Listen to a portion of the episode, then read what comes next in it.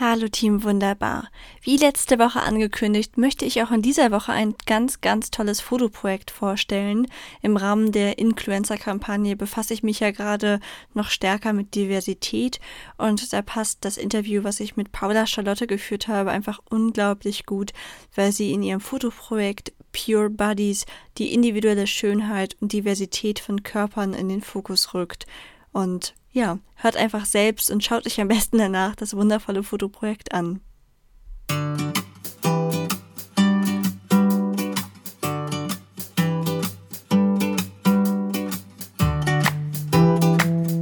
Hallo und herzlich willkommen zu meinem Podcast Du bist wunderbar. Mein Name ist Ilka Brühl und ich habe mich lange Zeit anders gefühlt, weil ich mit einer Gesichtsspalte geboren wurde. Heute sehe ich das aber überhaupt nicht mehr als Manko, sondern freue mich einfach über die Vielfalt der Gesellschaft. Vorurteile und Ablehnung resultieren meist aus Unwissen, weshalb ich in diesem Podcast ganz verschiedene Menschen mit ihren individuellen Herausforderungen und Träumen vorstelle. Außerdem berichte ich von meinen eigenen Erfahrungen, Zweifeln und Erfolgen. Ich möchte dir einerseits Mut machen, an dich und deine Träume zu glauben und dich andererseits beruhigen, wenn es mal nicht so rund läuft. Denn auch das ist völlig normal. Aber jetzt erstmal viel Spaß mit der Folge und vergiss nie, du bist wunderbar, genauso wie du bist.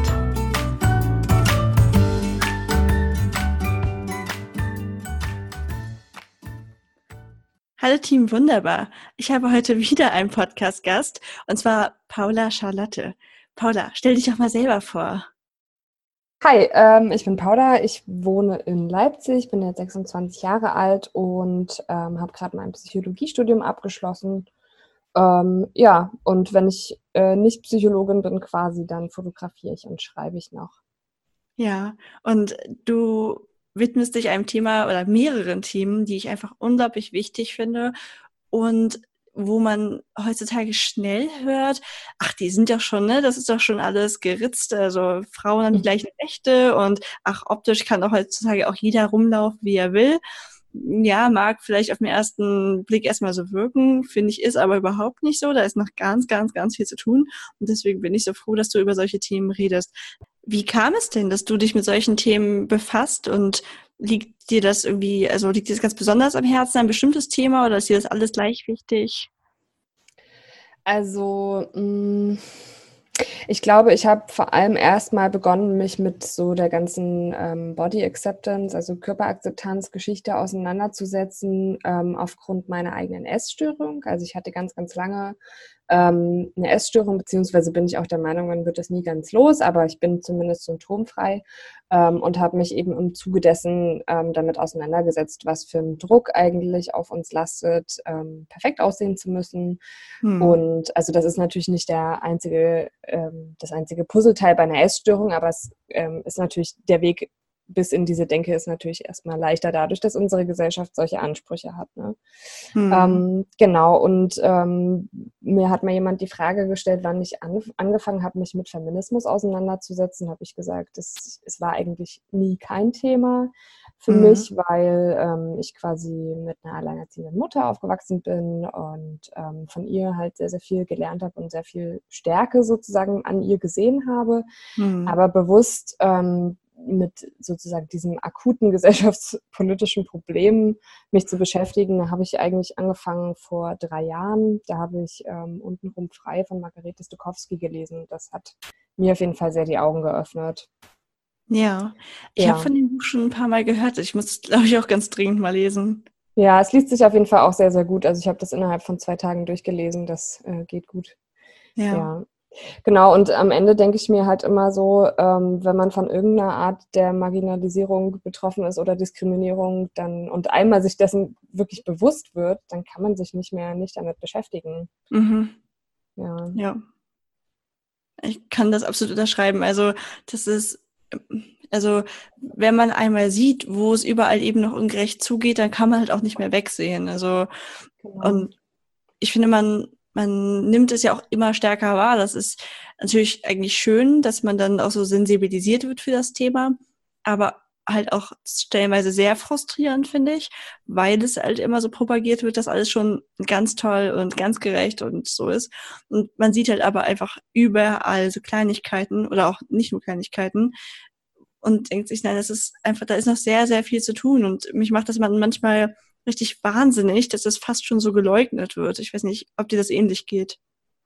Ja, auf jeden Fall. Also ich glaube, das, was mir am schwersten gefallen ist, ist das auch in meinem Umfeld zu akzeptieren. Also, mhm. ähm, dass ich, also gut, bei meinen Freunden und Freundinnen trifft es jetzt nicht unbedingt zu, aber zum Beispiel bei meinem Ex-Partner war das der Fall oder generell, wenn ich jetzt zum Beispiel über Feminismus mit äh, cis-männlichen Personen spreche, dass ich dann halt ganz oft merke, die verstehen, also die sehen das einfach überhaupt gar nicht und mhm. ähm, dass man dann immer an so einen Punkt kommt, so wenn ich ähm, zum Beispiel irgendwie Sexismus erlebe in der Situation und der ist jetzt halt vielleicht nicht so offensichtlich, dass mir jemand beim Reden die ganze Zeit in den Ausschnitt guckt mhm. ähm, und ich dann immer wieder erklären muss, warum das gerade sexistisch war oder warum mich das überhaupt stört, so, mhm. weil ich mhm. darf ja wählen gehen, warum stört es mich mhm. eigentlich, wenn so nach dem Motto, ne? Ja. Und, mm. ähm, also das war halt so das, weil ich, ich kann halt wirklich, ich kann, dann, kann das ertragen, wenn mir irgendwie Sexismus passiert oder wenn ich ähm, irgendwie ne, wieder Nachrichten lese oder was auch immer. Aber wenn ich dann auch noch das Gefühl habe, dass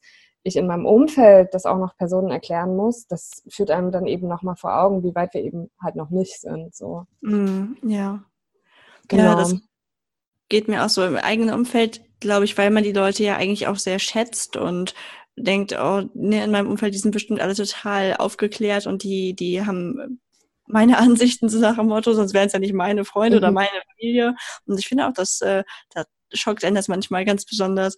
Also ist ja schon mit, dass in der älteren Generation häufig einfach noch ein relativ rassistisches Denken ist und so. Und wo man halt auch das Gefühl hat, man, also ich weiß gar nicht, man kann es vielleicht auch gar nicht immer mehr ändern, aber ich finde, irgendwie ist es trotzdem die Pflicht, es jedes Mal wieder zu sagen. Also.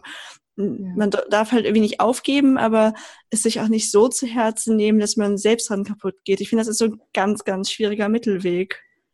Ja, auf jeden Fall. Also was ich halt mir dann ganz oft sage, ist, ähm, ich selbst habe ja auch irgendwann angefangen, mich damit zu beschäftigen und ähm, dazu zu lernen. Ne? Also was jetzt zum Beispiel, also als Frau bin ich ja betroffen von Sexismus, aber ich bin halt als weiße Person nicht betroffen von Rassismus. Und wenn ich mich dafür sensibilisieren will, dann muss ich mir erstmal meine Privilegien bewusst machen. Mhm. Und das ist halt ein, erstmal natürlich auch ein Prozess, der sehr unangenehm ist, weil mhm niemand will ja eingestehen, dass man irgendwie Teil eines Systems ist, was andere Menschen unterdrückt.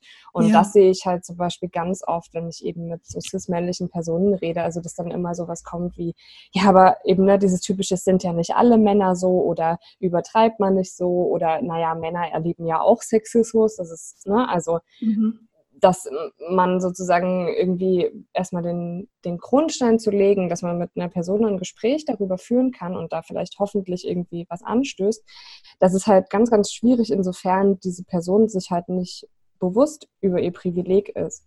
Und das einer mhm. Person bewusst zu machen, wenn sie in einem System lebt, wo sie eben dieses Privileg hat, das ist unglaublich schwer. Mhm. Ja, das und stimmt. Da, ja, und da reibt man sich halt echt gut und gerne. Also reibt man sich ganz schön dran auf und das ist ja wahrscheinlich auch das, was du gerade meintest, dass man dann immer so abwägen muss, wie viel Energie habe ich heute für so eine mhm. Auseinandersetzung. Ja. ja, genau.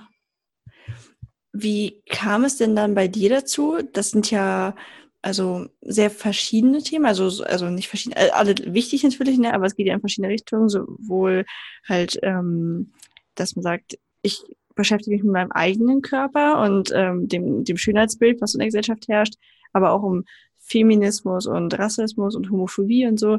Aber dein Fotoprojekt, was du gemacht hast, das beschäftigt mhm. sich in erster Linie mit dem Aspekt der der Schönheit oder der, ne, dass jeder Mensch schön ist und äh, das nicht durch die Gesellschaft vorgegeben werden sollte. Ich hoffe, mhm. ich meine Meinung da gerade richtig wieder. Ja. Äh, du sagst ja zum Beispiel auch, habe ich gelesen, dass du den Begriff Body Positivity nicht so magst, sondern eher von Body Acceptance redest, oder? Also, mhm. was, was ist da für dich der Unterschied und was hat dein Fotoprojekt damit zu tun? Mm, also ich, das ist auch was, was ich erst lernen musste. Ne? Ich habe quasi ganz klassisch so Body Positivity diesen Begriff ähm, ich sage mal, für mich entdeckt ähm, auf Instagram als etwas, was, ähm, also eine Bewegung, die sozusagen sich darum kümmert, dass ähm, ja jeder Körper schön ist.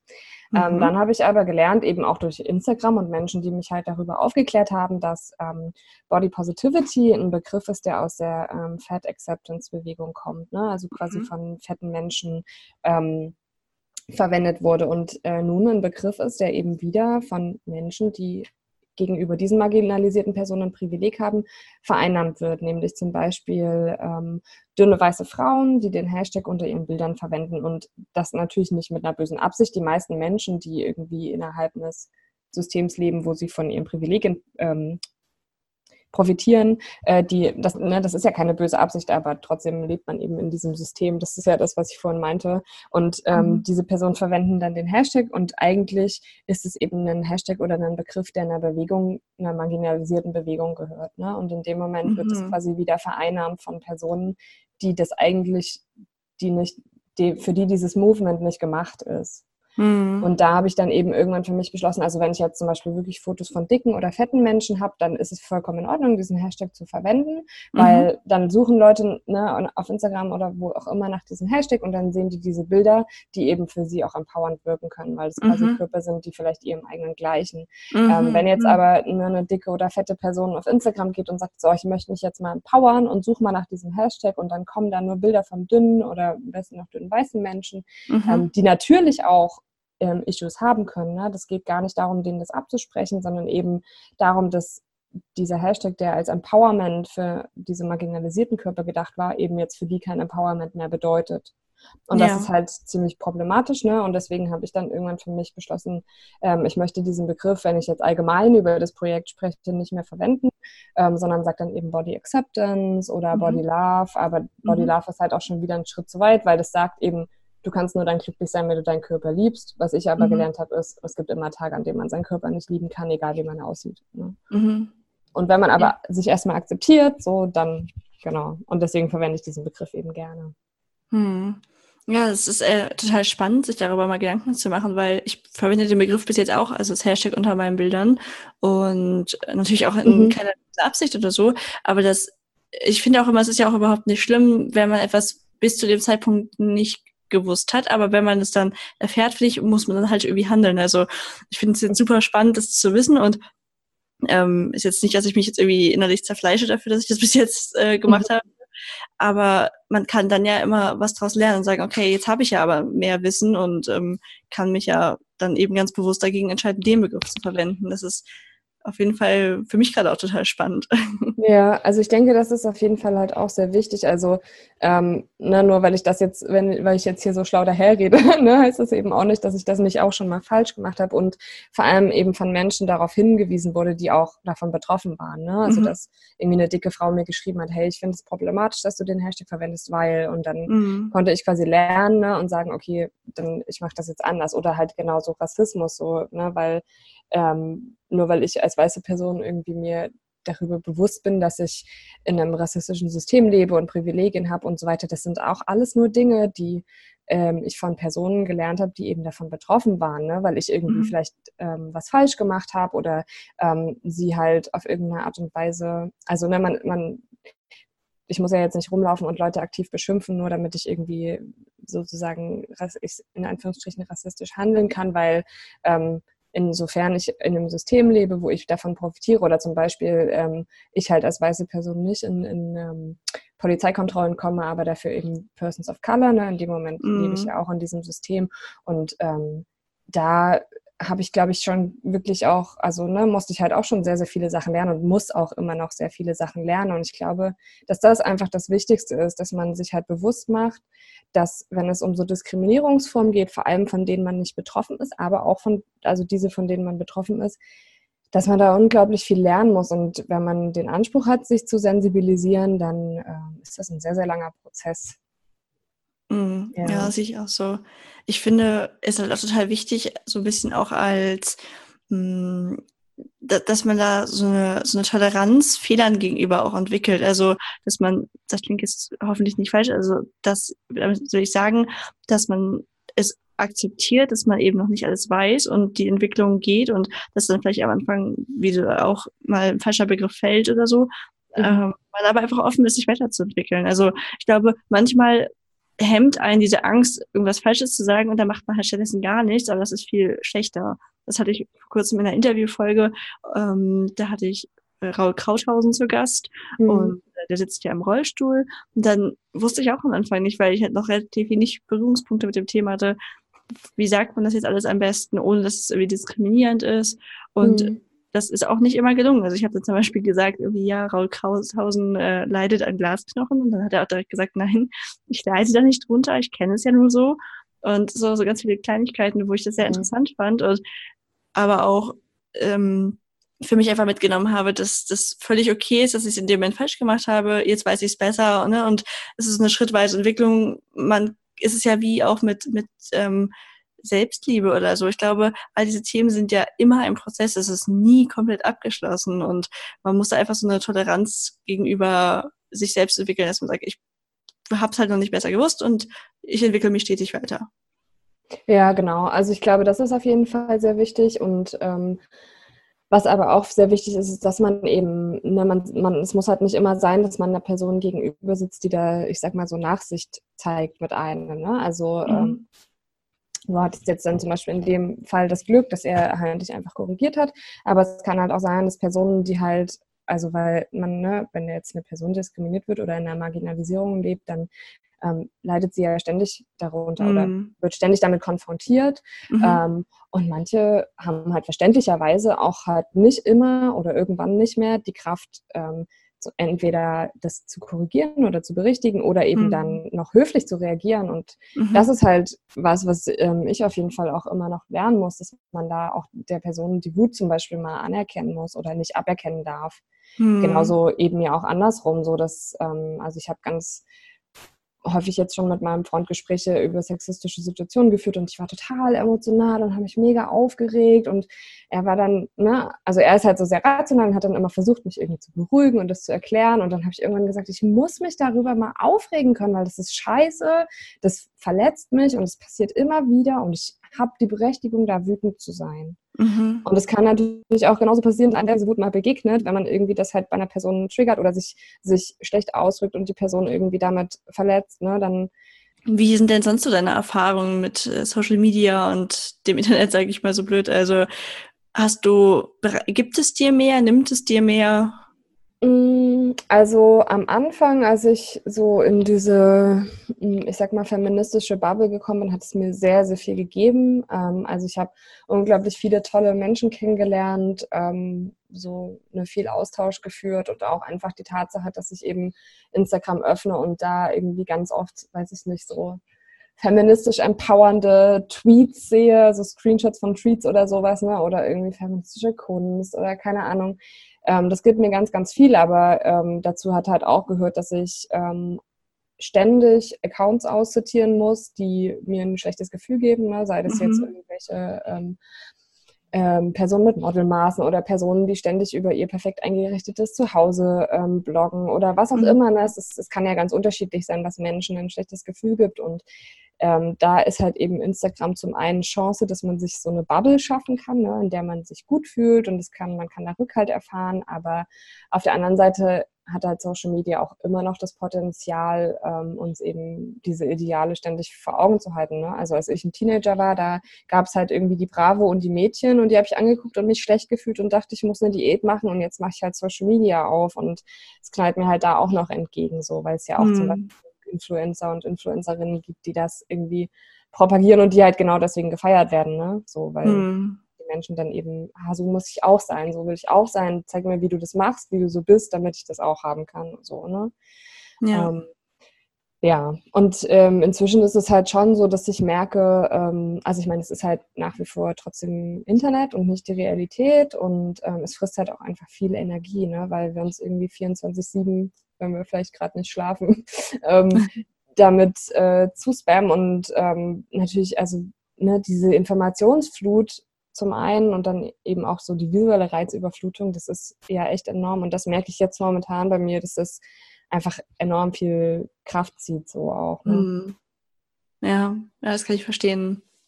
Ähm, wenn du die Wahl hättest, ob du jetzt quasi es ganz verlässt oder ungefiltert alles auf dich einströmen kann, weißt du, für was du dich entscheiden würdest? Ja, ich würde es auf jeden Fall löschen. Hm.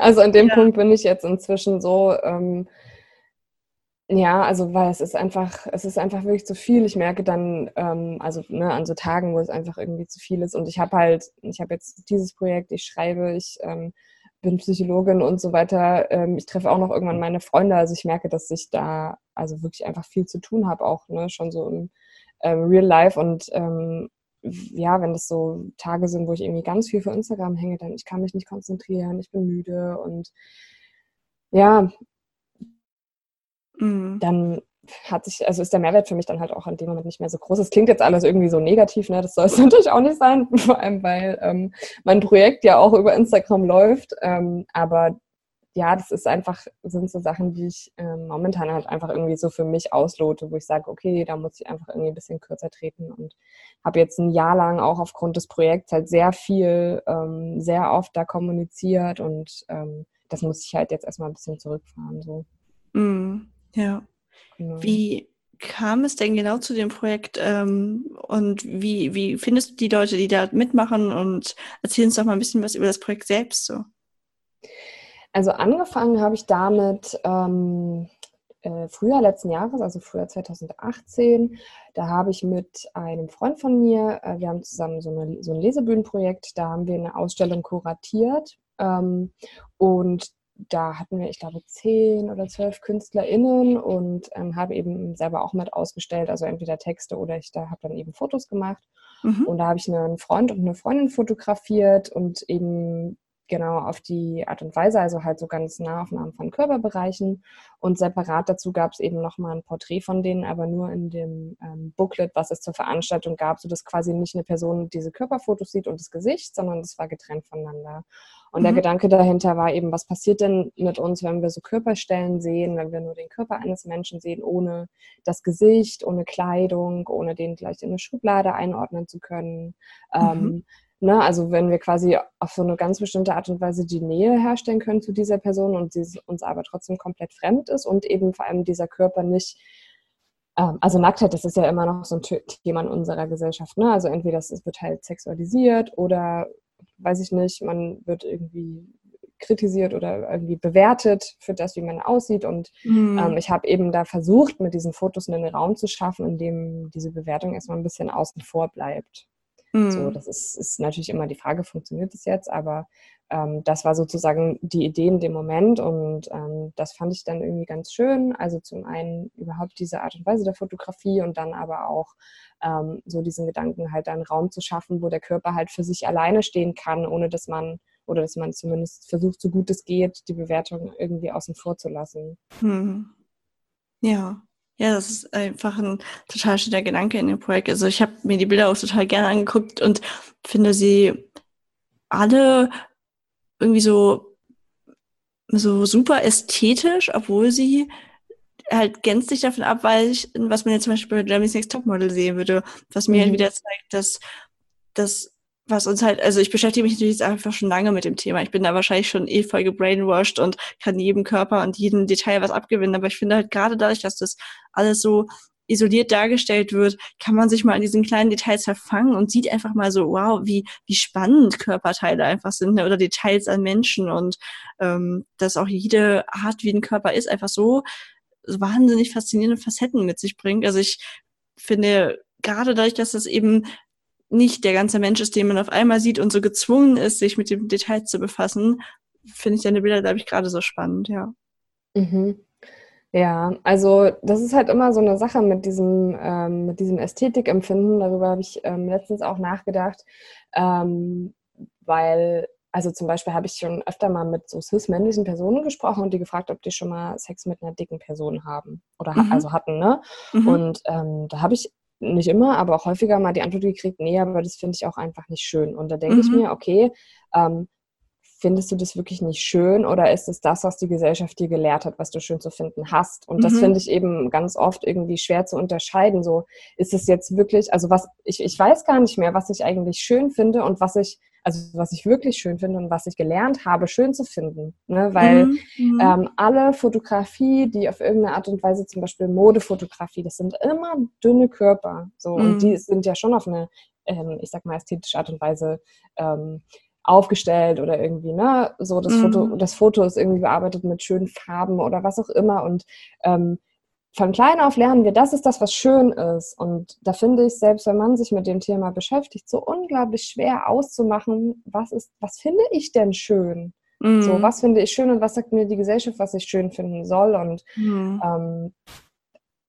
ja, also ich habe jetzt halt natürlich durch das Projekt, also was heißt natürlich, aber durch das Projekt merke ich eben, dass ich ähm, wirklich langsam verstehen kann, dieses jeder Körper, also dass ich diesen Ausspruch jeder Körper ist schön wirklich verstehen kann und verinnerliche, ich eben diese vielen verschiedenen Körper gesehen habe und eben mich darauf konzentriert habe, die Feinheiten einzufangen. Ne? Aber das mhm. ähm, sowas geht halt nicht von jetzt auf gleich und auch nach wie vor hinterfrage ich halt mein eigenes Verständnis von, von Schönheit oder ich sag mal von körperlicher Schönheit. Ne? So wie mhm. viel, wie viel Raum nimmt denn da immer noch das gesellschaftliche Ideal ein und ähm, ja, Ne, also verstehst du, was ich meine? Das ist ein bisschen schwierig. Ja, doch, ich verstehe es total. Ich denke da auch viel drüber nach, weil das, also ich denke zum Beispiel auch, wenn, wenn es einfach selbstverständlicher wäre, wenn in, in Werbung und in Illustrationen, wenn einfach viel mehr Vielfalt zu sehen wäre, dann wäre ja auch diese, wie du auch sagst, diese ganzen Photoshop-Bilder oder so, wo die, die Leute keine Poren mehr haben und so, die hätten wir dann ja auch immer gesehen von Leuten, die zum Beispiel dick sind. Und mhm ich glaube, dann hätten wir vor allem ein ganz anderes Verständnis dafür gehabt, denn, weil wir finden die Bilder meines Erachtens nach nicht so schön, weil die Personen darauf so dünn sind, sondern weil es das ist, was wir immer sehen und weil die halt einfach so toll dargestellt werden. Genau. Menschen, die, die von diesen super dünnen Models abweichen, die sehen wir dann halt eher im Alltag, wo einfach jeder mal ein bisschen äh, ja, genau. aussieht, sage ich mal, nicht in ja. bester Form. Die sehen wir auf Familienfotos, wo nie jemand gut aussieht, weil man gerade fotografiert wird, weil man irgendwie Torte isst oder so. Also mhm.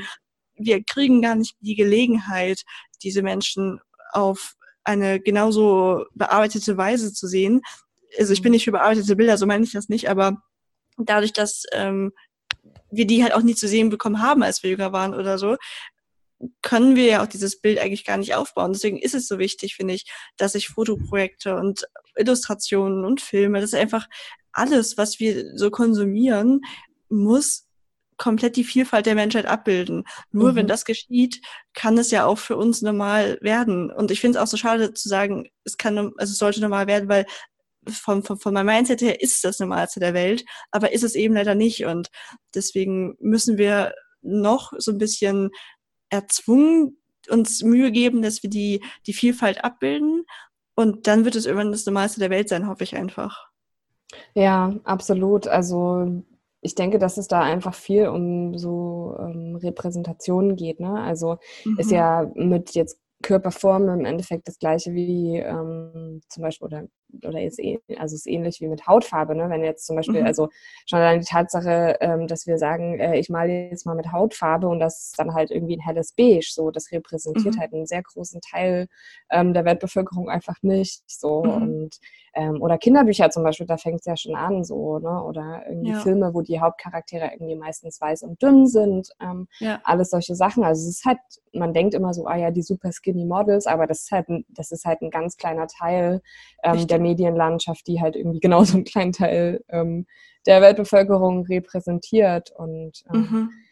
ne, dann, also ich, ich spreche dann halt immer ganz viel von so, ja, die Hochglanzmagazine oder diese Frauenzeitschriften und bla, aber das ist halt, also im Endeffekt sind es ja auch so, so viele andere Bereiche ähm, unserer Gesellschaft. Also ich weiß nicht, kannst du ja zum Beispiel auch ans ähm, Magazin der Deutschen Bahn denken, dass da halt nur so eine ja. weiße Familie reist, ne? Solche Sachen einfach. Und ähm, also wenn man da einmal drauf achtet, fällt einem das halt ja immer wieder auf. Das hatten wir ja vorhin auch schon. Und ähm, da sieht man dann halt eben auch, an wie vielen Fronten man da irgendwie arbeiten muss, damit sich die Repräsentation halt auch mal verändert. So. Mhm.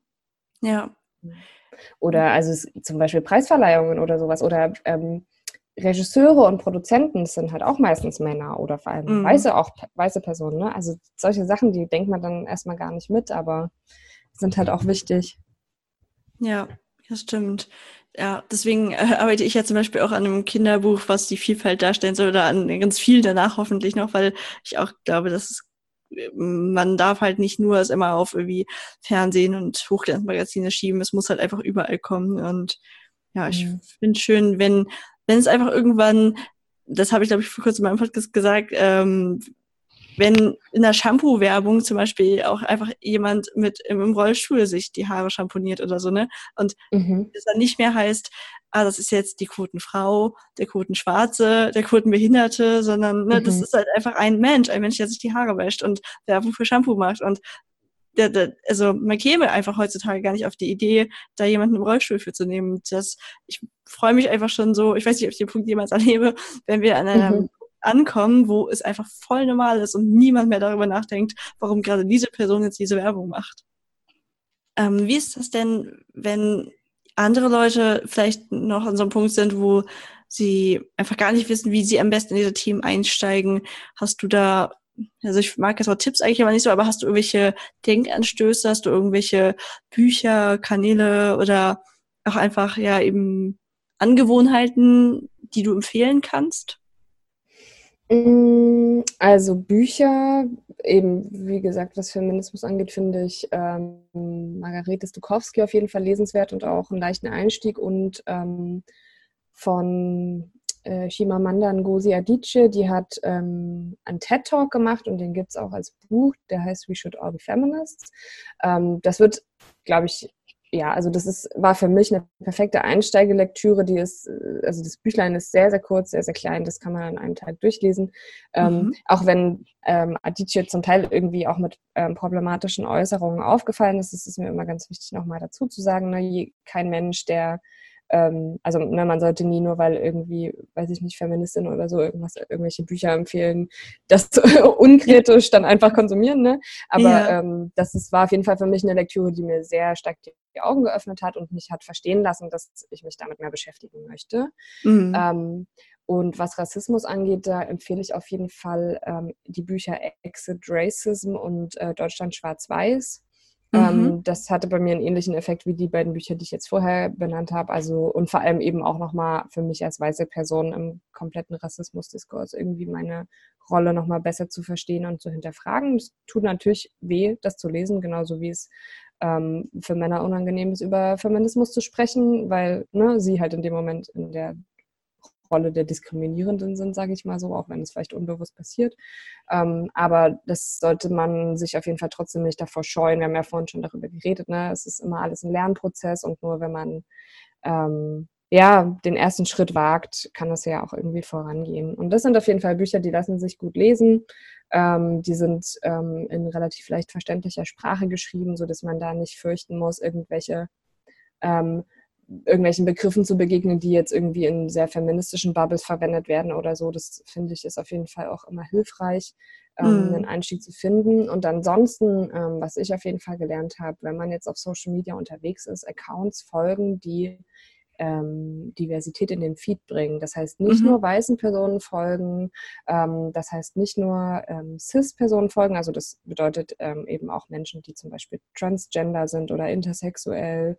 Ähm, mhm. Das heißt, ähm, ja, Menschen folgen, denen man vielleicht sonst so im Alltag nicht begegnet oder wo man das Gefühl hat, deren Stimme man sonst nicht hört. Ne? Also ganz, ganz ähm, großes Beispiel für mich wäre jetzt eine schwarze Frau, die transsexuell ist. So, mhm. das mhm. ist einfach eine Person, der begegne ich so momentan in meinem Umfeld nicht, aber es ist wichtig, dass ich verstehe, dass sie existiert und dass sie irgendwie ähm, nein, auch, auch genauso ein wichtiger Teil der Gesellschaft ist wie die Menschen, die ich vielleicht tagtäglich auf der Straße sehe. Nur weil mhm. ich ne, Menschen nicht sehen kann, heißt es das nicht, dass die nicht ähm, gesehen werden sollten. Und das ist halt was, was ich irgendwie momentan auf Social Media versuche, dass ich eben Accounts reduziere, die mir das scheinbar perfekte Leben zeigen und äh, dafür halt lieber Accounts folge, die mir zeigen, was ich in meinem Alltag nicht sehe. So. Mhm. Und ja. ähm, es gibt sehr, sehr viele Accounts, die sich ähm, politisch auf eine sehr gute Art und Weise mit den Themen beschäftigen, auch äh, viel, noch viel ausführlicher, als ich das tue.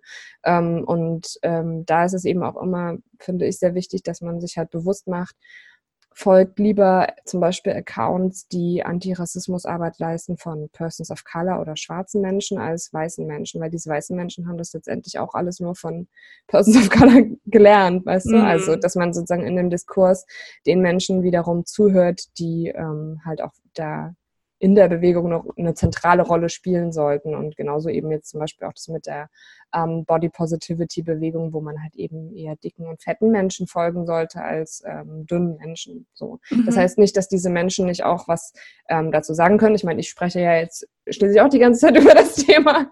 Mhm. aber das ist halt immer ganz, ganz wichtig, finde ich, dass man sich halt bewusst macht, ähm, weiße, dünne Menschen stehen in unserer Gesellschaft einfach immer im Mittelpunkt. Und das muss nicht immer was Gutes sein, das kann auch äh, irgendwie, ne?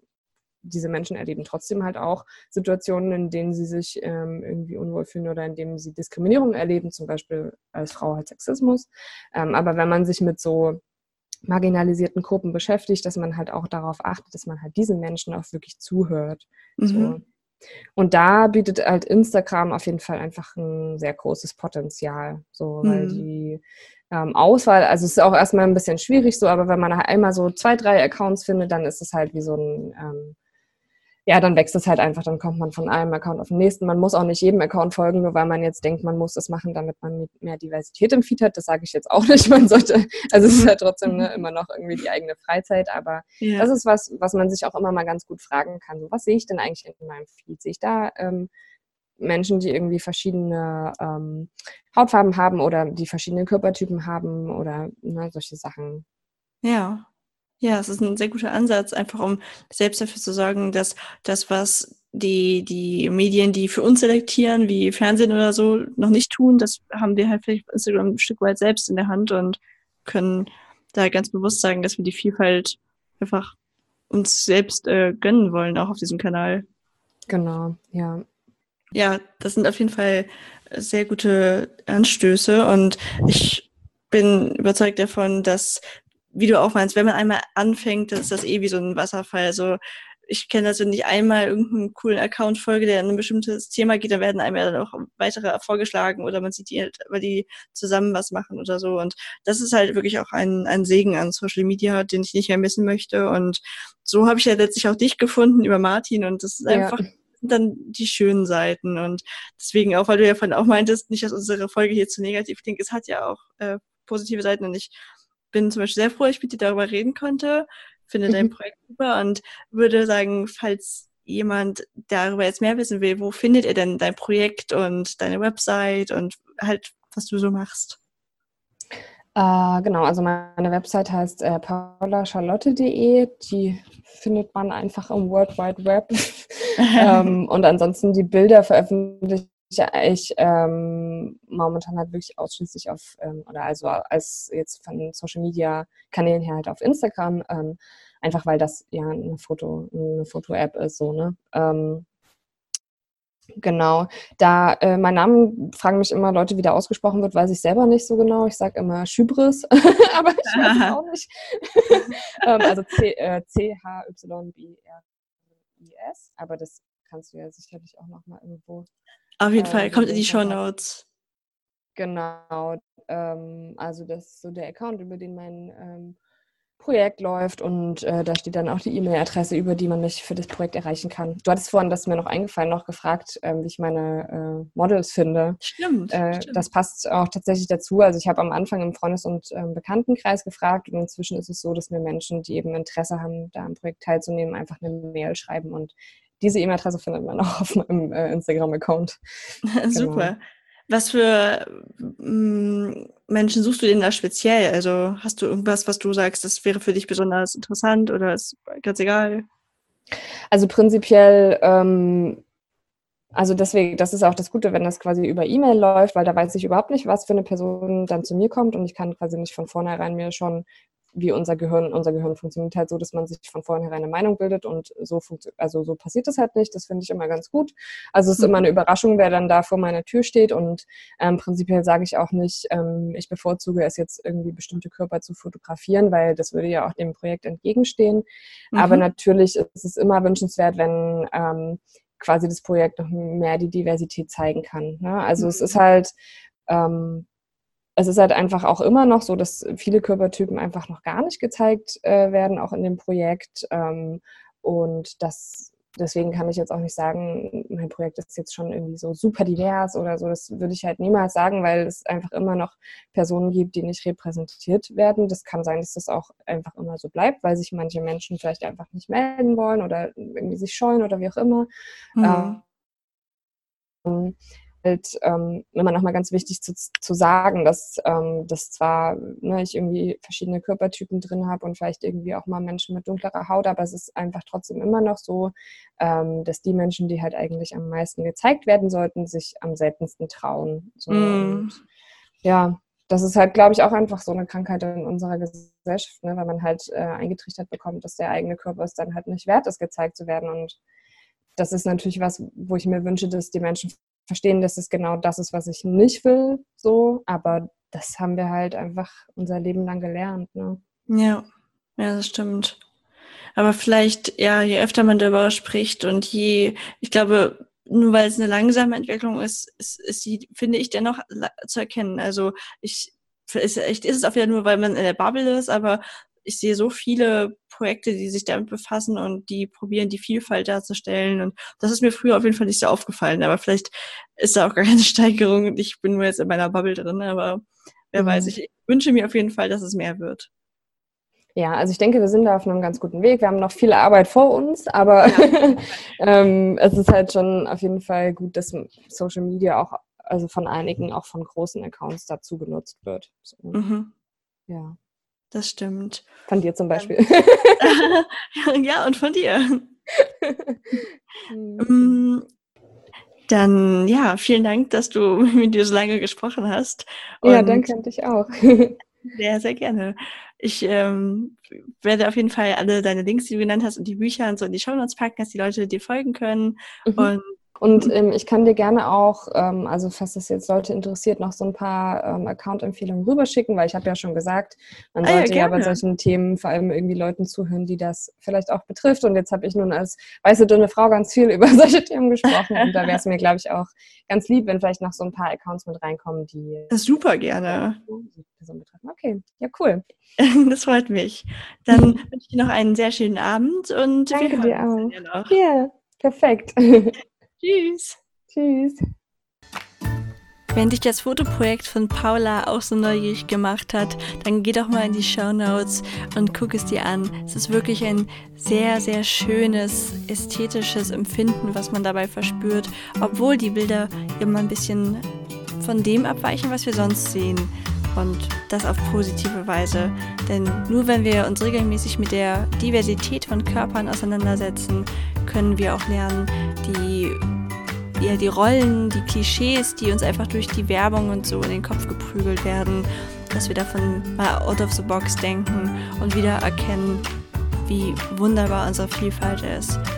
In diesem Sinne wünsche ich dir noch ein ganz, ganz tolles Wochenende und rufe dich ganz aktiv dazu auf, dich immer wieder damit auseinanderzusetzen, wie wunderbar unsere Vielfalt ist und selbst zu hinterfragen, wenn du merkst, dass du manchmal in bestimmten Klischees denkst. Denn es ist normal, aber wir können was daran ändern.